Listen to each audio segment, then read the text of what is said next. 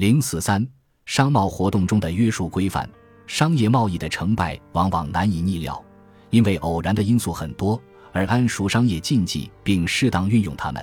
有时也是盈利的关键之一。例如，我国新疆的塔吉克族，每逢星期三和星期日不出售牲畜，不偿还欠下别人的债务，别人也不来买牲畜和还债。如果你不懂这一习俗而登门做买卖，那就会从此失去与他们的商业联系。前几年，香港房地产商盖了一栋伊丽莎白大厦，据说差点无法出售，因为当地另有一家有名的伊丽莎白医院，住进大厦犹如在医院养病。如果是欧洲人，则根本不存在这种心理，但粤语群落却视为严重的禁忌。国内外这类禁忌风俗还很多。诸如动物、植物、色彩等等，每一个国家和民族都有自己的爱憎观念，因此在商品的商标和图案设计、着色方面，都应注意这方面的民俗知识，否则违反这些俗规，买卖交易就会受阻。如中国民间崇拜的现实中的凤凰、孔雀，在印度却认为是淫荡的象征。人有好恶，国有禁忌。如果经营的商品的商标或包装违背了这些风俗习尚，就会失去其竞争能力，买卖必然以惨败而告终。一九八五年三月三十日，一贯与我国人民友好的埃及政府突然查抄了我国出口的布鞋，这一事件使中外人士莫不感到震惊。后来追查其原因，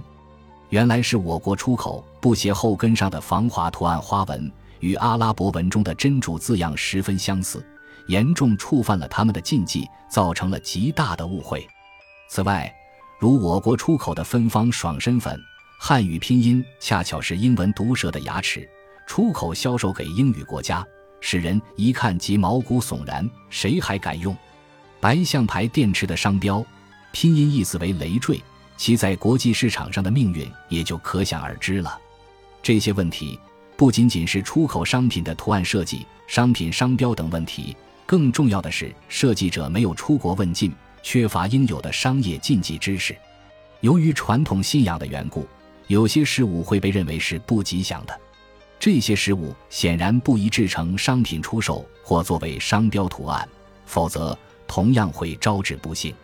一九八三年十一月九日，《人民日报》上层报道了这样一则新闻。山西省土畜产公司运城地区外贸局在一九八一年底收购了老鼠皮一万一千余张，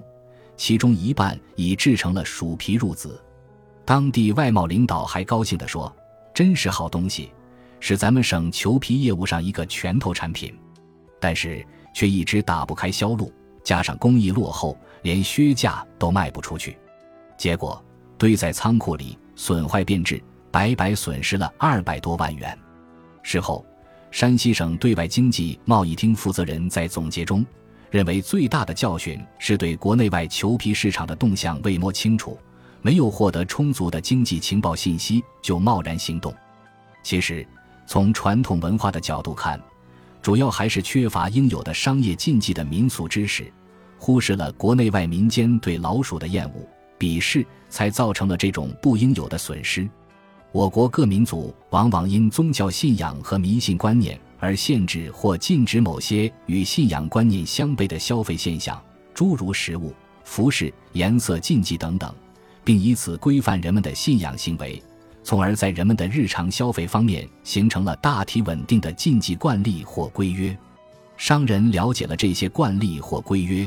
在经商活动中就不会因触犯当地的消费禁忌而碰壁。禁忌在饮食消费方面有许多表现。我国信仰伊斯兰教的诸民族对于猪肉等的进食极为宜利。